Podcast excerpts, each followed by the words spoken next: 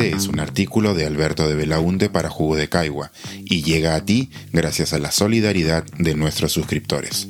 Si aún no estás suscrito, puedes hacerlo en www.jugodecaigua.pe. Abril es el mes más cruel. A pocos días de las elecciones sabemos lo que viene. Se termina marzo y con él se va el verano, y también la sensación de que aún faltaba mucho para las elecciones. ¿Sensación o mecanismo de autodefensa? Da igual.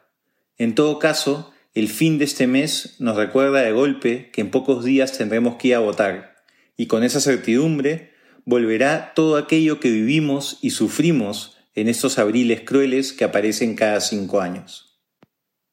Las fake news inundarán las redes con mayor insistencia que hasta ahora, y acompañando esas noticias, llegará la sospecha de que el remitente, tu tío, tu compañera de trabajo, tu amigo de colegio, sabe perfectamente que lo que comparte no es cierto, pero como ataca al candidato que odia, igual lo difunde.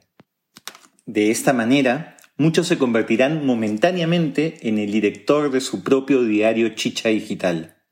Desde la base naval del Callao, alguien sonreirá, orgulloso de su legado. Se sucederán los eliminados de Facebook, los bloqueados en Twitter, los expulsados de los grupos de amigos en WhatsApp. ¿En qué momento tu amigo de la pichanga se volvió tan rojo? ¿Cómo es que tu tía favorita es en realidad tremenda facha? ¿Siempre fue así de caviar tu hermano? ¿Por qué siempre tu papá se equivoca al votar? Habrá más y más bailes en TikTok. Sonrisas, gominas, sudor, cambios de look y de equipo técnico y en el medio la crueldad de la pandemia, implacable. Con cada encuesta subirá el activismo ansioso en redes sociales. Cada tweet puede conseguir nuevos votantes. Habrá peleas gratuitas en redes, incluso contra los trolls contratados por una campaña enemiga. Un meme más puede hacer la diferencia. Los medios podrán ser objetivos e imparciales, en búsqueda siempre de la verdad, o ruines y vendidos, dependiendo, claro, de cómo tratan a los candidatos. Se caerán periodistas, otros serán reivindicados, aunque todo quizás cambie a la noche siguiente cuando el entrevistado sea otro. Igual con las encuestas. Los expertos en estadística se multiplicarán, así como aquellos que afirman nunca haber sido encuestados en su vida, luego de conocer que, pese a todos sus buenos deseos, los resultados siguen sin ser alentadores abundarán los especialistas sobre el voto joven, sobre el sur andino. Cada margen de error en una encuesta permitirá que consumamos miles de caracteres con explicaciones políticas y antropológicas que desaparecerán con el margen de error del siguiente sondeo.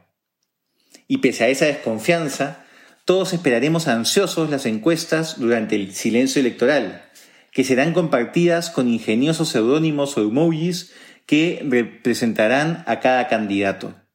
La mitad de ellas serán falsas, pero ayudarán en parte a calmar la sed de información y otra sed si es que no nos preparamos con anticipación para la ley seca.